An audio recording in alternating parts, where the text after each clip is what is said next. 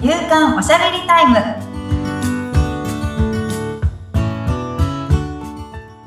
女性のライフスタイルコンサルタントの大池舞ですアシスタントの菅千奈美です。まいさんよろしくお願いいたしよろましす。くお願いしますちょっと喉の調子悪くて大丈夫ですか？そうちょっとねガラガラしちゃいました声出しすぎたのかうん。喋りすぎたのか 喉の調子が悪くてちょっとね聞き苦しくて申し訳ないはい。そんな中で、はい。今回のテーマなんですが、まだ喋る。はい、お願いします。いや今回は、うん。ちょっとせん、え、最近ですね、また、あの、講演会好きの私がですね、ええ講演会に行ってきたんですけど、うん。大好きなジブリ。お私うめっちゃずジブリ大好きで、あ、そうだったんですね。はい。うん。もう全部見てます。あ、すごい。もうセリフも言えるぐらい。あ、本当に？小さい頃からうん。めっちゃジブリ見て、で、うん子供生まれて、うん。また子供が見るからうん、めっちゃ見てるみたいな。さらに見る。ささらに見るもう金曜ロードショーとかでやってた時はずっ、まあ毎回見てるみたいな。うん。ラピュタ何回見たんですかっていうぐら い、トトロ何回見たんですかっていうぐらい、もう本当に見てる。そうでも何回見ても面白いですよね。面白い。うん。で、う分んかってるはずなのに、うん。あの、気づきがあるんですよ。 毎回ね。毎回。ねえ。ちょっとね、私のジブリの見方変わってるので、はい。あの、純粋なジブリファンからすると、うん。多分袋叩きに合っちゃうような、本当そこまで。 はい、見方をし、あの、純粋に楽しむっていうはい。域を超えて、うん。めちゃくちゃ見るっていう、あの、細部見るみたいなのとか、うん。なんかその裏側を探りたいとか、はい。なんかそういう見方をしちゃってるので、好きすぎて。好きすぎて、そう、やっちゃってるので、うん。あの、そうなんかね、突っ込みどころがすごいなっていう、あ、本当にそう、突っ込みたくてしょうがないみたいな、そうなんだ。もう、そう、抑えきれないぐらいあるんですけど、うん。そういう友達に喋ったら、はい。副音声版で出してくれって言われて、そっか。聞きたい人は聞いていいけど、純粋に楽しみたい人はそれ聞かなくていいみたいな感じ。純粋に聞けなくなったというクレームは来たんですけ ど、友達から、もうジブリを純粋な気持ちで見れなくなったうんうんうん。で、それは謝ってくださいって言われて。だから、舞さん、どっちかっていうと制作者よりなのかも。マニアックなのかう。なんなんか、いや、好き、好きすぎ るですけど、いや、そこ、そこが喋りたいっていうよりかは、うんいや、本当に、もう大好きなジブリをうん。ずっと作ってきたプロデューサーの鈴木敏夫さんに会いに行ってきたよということが、あ、先日の講演会は、その鈴木敏夫さんの講演会だったということですね。そうはい。うんうんうん。もうね、100人限定はい。だったんですようん。で、こう、なんか、ジブリが伝えたかったものっていうテーマではい。来てくれるっていうので、うん。もうめちゃくちゃ興味があって、もう100人に食い込むことに必死って いう、そうですよね。もうちゃんともう入り込めた。うん。よかったよかった。うん。でね、すごい、いや、もうそんな人が来るから、どんな、あの、広い、ね、なんか素敵な会場でやるのかなと思ったら、うん。めちゃくちゃ山の中の、はい。どこに連れてかれるんでしょうねっていううん、細道を入っていくところで、そう、はいやってたんですよね。うなんんか。自然環境ミュージアムみたいなところでやってたんあですけど、あ。うん。しかも無料だったんですよね。すごい。そう、もう無料で聞ける内容じゃなくって、うん。そう、宮崎駿監督との出会いはい。とかも教えてくれたり、えー宮。崎駿という男はこういう人物だよとか、うん。そう、とかもあったし、この、あのー作品の裏テーマはこれで、はい。登場人物のイメージキャラクターは実はこの人で、うん。伝えたかったことはこれなんだよとか、そんなこれ赤をね、裸言っちゃダ々に。 メだよって来た人だけねっていうので、そんな赤裸々に、ぶっちゃけトークみたいな感じですよね。そうそうそうそすごい、それは貴重。う。そうもうね、うん風の谷のナウシカが生まれたいきさつとか、はい。全然知らないじゃないですか。知らない。もう宮崎駿は天才みたいなうん。のしか分かっ、ね、ずっとそう思ってるんだけど、うん。そう、そう、生まれたきっかけとかはすごくひょんなことからへえ。あって、そうそうそうそう。でも言っちゃいけないんですね。 ね、ここはね、多分言っちゃいけないか言ってなかったから言っていいのかな。本当あ、そう。そうか。そう、なんかね、そうなんですよ。なんか、もう鈴木さんと宮崎駿さんが出会ったのもすごい偶然、たまたまうっていん。うところだったんですけど、うん。なんかね3日間、プチ聞いてくれなかったって言って て。何それ。あの宮崎駿監督がまだ無名で、はい。あの、あの有名なルパンのカリオストロの城を作ってる時はい。に、あの、まあ、た出会ったっていう話。うん。うん。うんで、制作しているところに行ったそうなんですけど、はい。もう全く口を聞いてくれない。へえ。で、隣にずっと座ってたっていうはいと。ころからで、3日目でうん。初めて口を聞いてくれたみたいなんかまたそれも随分変わった。な。そう。うん。いや、ずっとそんな状態で3日間行くんですねっていうところもやっぱすごいなってうん。思ったし、うん。うん。で、そこから関係が始まっていって、はい。で、なんか、 宮崎駿監督が一回、もうそのもう俺、もうアニメーションやめるって言い始めたうん。らしくって、うん。いや、やめて何するのみたいなはい。こう話をしてた時に、うん。宮崎駿監督は本当は絵本を描きたいっていう夢があったらしくって、ええ。絵本を描きたいって言ってたそうなんですけど、うん。あの、まあ鈴木さんってもともとあの出版社に勤めていて、うん。うん。ね、あなたに絵本作家は無理ですっていうことを伝えたって、ずい、ずいぶんはっきりと。はっきりと、あああ。なたには無理だよって伝え。えて、うん。じゃあなん、何するのってなった時に、漫画を描けって、あはの、い。鈴木さんが、うん。あ漫画ならなんとかなると思うっていうので、うん。漫画を描くことにしたんだけど、はい。何について描くんだって今度は問題が 上がって、はい。で、鈴木さんが、もう適当に苦し紛れに出たのがうん、ギリシャ神話 って言ったらしいんですよ。 なんか、当時は、すごい、あの、なんだろうな、こう、なんだっけ、鉄腕アトムとか、はい。なんかそういう、なんかね、ラブコメとかが流流行っていたはい。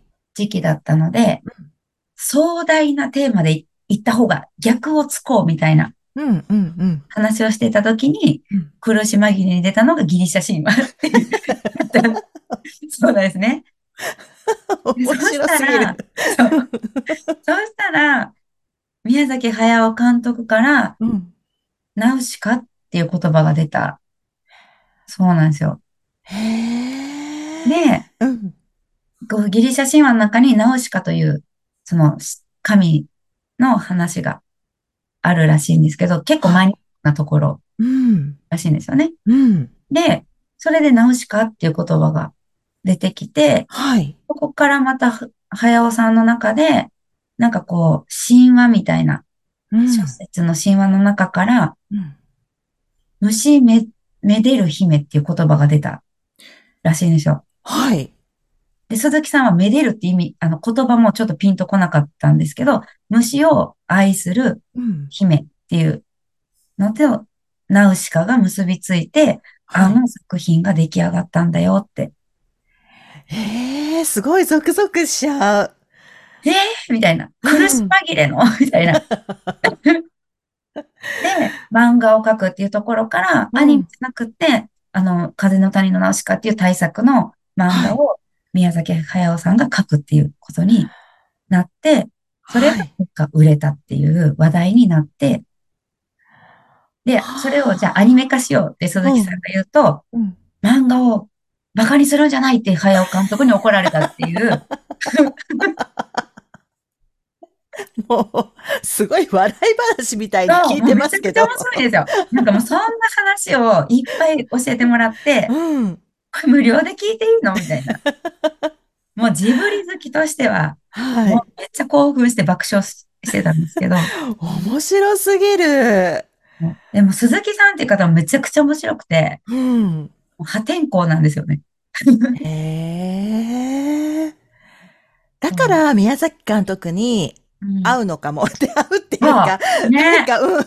そんな気がする。普通だったらやっていけないでしょ。普通だったら、こんな言い方したらいけないかもしれないけもど。うすごい面白いなって思って、うん。うん。いや、もう本当ね、でし、まあ直接ね、質問できる時間がほんと少しだけあったんですけど、はい。もうここはうん。行くしかないと思って、出た、舞さん。 もうちゃんと目立つように、はい。手を挙げて、はい。まっすぐ。 まっすぐ手を挙げて、はい。あの、誰よりも早く手を挙げるのだ、みたいな素晴らしい。感じで、うん。みたいな。うんもう。小学生ですよ。かわいい。耳の後ろにちゃんとうんくっつけてね。くっつけて、はい、うん。手を挙げたら、ちゃんとやっぱ当ててもらえて、じゃあそこも、あなたみたいなうん司会の方が当ててくれて、うん。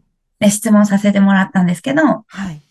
うね、目を見て答えてくれるんですよ。鈴木。もああ、素晴らしい。う感動ですよね。嬉しいですよね。ずっと見てきたうん。ジブリ作品に関わってる人で、かつ、もう、なんだろう、もう、中心中の中心じゃないですか。うん。スタジオジブリの取締役なので、うん。うん。もう感動ですよね。うん。そう。もいやうその興奮をただ伝えたかった。いや、いいこと話せよってちょっと思うんですけど、ちょっとね、その興奮を伝えたかったんですけど、でも、チャンスがあるよっていう、ーねえ。皆さんね、あの、アンテナ張って、うん。そう、いれば、会いたい人とか、はい。うん、自分のこうす、もうね、この、この世界観に触れたいっていううん。人に触れれるチャンスってこんなに近くにあるんだっていう、はい。もうそのね、こんだけある情報の中から、掴めたんですよ。うん。来るよっていう。ねえ。うん100人限定っていう中にも入り込むっていう。しかもほら、質問までしちゃったわけでしょそうそうそうそうそう。そねえ。うなんです。で、その質問に対しては、なんか、納得いくというか、そういう答えをいただいた感じでしたか、そうですね。やっぱう細、ん細かいところは教えられないことうもん、うん、あると思うんですけど、もうどうしてもあのジブリの世界観うん、っていうのがどうやってうん。。生まれてるんだろうみたいな、あのジブリ作品は何からスタートしてるのっていううんのがすずっと気になってたんですよね。はい。で、テーマとか、うんこういう世界観を作りたいところから始まるのかなっていう、その宮崎駿さんのうん伝えたいことはい。から始まるのかなっていううん。予想があったんですけど、はい。実際わからないからうん。聞いてみたんですよね。うん。うん。すごい。いね、世界観と、はい。テーマ性っていうのを感じる。どの作品からも感じるんですけど、なんか社会風刺みたいな感じもあるじゃないですうか。ん、ありますでなんね。か未来を予想してるのかなとか、うん。なんか幅広いですよね。そうそうそうそうん。なんかもう、なんかイイメージの向こう側みたいなうん、うん、うん。感じだ から、はい。頭の中どうなってるのみたいな、不思議。うん。そうもうずっと興味があって、うん。それを聞いてみたら、それは最後なんだって言ってたんですよね。へえ。そうなんだ。意外。意外、うん。結構キャラクターから作っていく。キャラクターの設定はい。から、どんどん多分その宮崎駿さんのイメージが、イマジネーション力がドアーって広がっていって、うん。ああいう風になっていくんだなっていうのが、なんかこう話から受け取った。へもえ。うなんですけど。そうなんですね。そっか。そこから考えると、うん。なんか一つのなんかこう小さな出来事とかにうん、うん。思えることからも、すごくそ世界が広がっていく可能性があるんだなっていうのをうん、うん。感じて、うん。目の前の一つ一つ起きている出来事をはい。自分がどう捉えるのかっていうのは、うん。その自分のね、人生も脚本だから、はい。なんじゃないですか。うん、うん。っってな。ると、今その起きているこの出来事からはい。どう広げていくことができるのかなとかっていううん。のとかともつながるなってちょっと思いました。確かに。なんか、こういう世界観って作っちゃうと、その中でしか動けないけど、うん。徐々に作っていくってなると、なんか広がりがもっと出てくるような気がしますしね。そうう。ん、うん、うん。なんかその、なんだろう。結構ジブリの登場人物の主人公って素朴なうん人。が多いんはい。ですよね。特別なキャラクターっていうか、うんあんまり、ね、メイとかサツキも普通の子たはいちだし、千と千尋もすごく普通のうん。子だし、うん。まあ私たちってすごく普通じゃないですか。はい。なんですけど、なんかその子たちを中心に繰り広げられるうん世界ってすごい大きな壮大なものがはあるなって思うと、い。みんな一人一人にすごい可能性があるんじゃないかなっていうのは。わあ、すごい勇気もらった。うん。そうですね。はこうなんですよ。なんで皆さんね、い。こう目の前に起きている自分にとっては日常の当たり前の出来事とか、うん見過ごしがちなこととかにも意味のないことは絶対起きてなくて、はい。うん。なんかそこから自分の人生がね、どう広がっていくんだろう、どうしていきたいんだろう、みたいな、うん、うん。うん。なんかね、こう考えるきっかけにジブリはなるよ、みたいねえちょっと改めて、そういう意味で、ちょっと改めて見てみたいなって思いました。な。あの、うん袋叩きに合わないんだったら私がどうジブリを見ているのか、みたいな ね。舞さんはこの作品はどう思ってますかっていう。 いや、もうね、もう、も、もっとね、いや、ほんと下世話 なところ。本当本当めっちゃ興味あるけど。個人的にお話ししますね。 個人的にとちょっとね、あの、公に出すと問題が起きるかもしれない。なるほど。じゃあ、あの、そういった方は、あの、はい番組説明欄に、まゆさんの会社のフリーメールのアドレス載せてありますので、そちらからぜひぜひお問い合わせをお願いいたします。 はい。 次回も楽しみにしていたいと思います。はい。はい、ありがとうございました。ありがとうございました。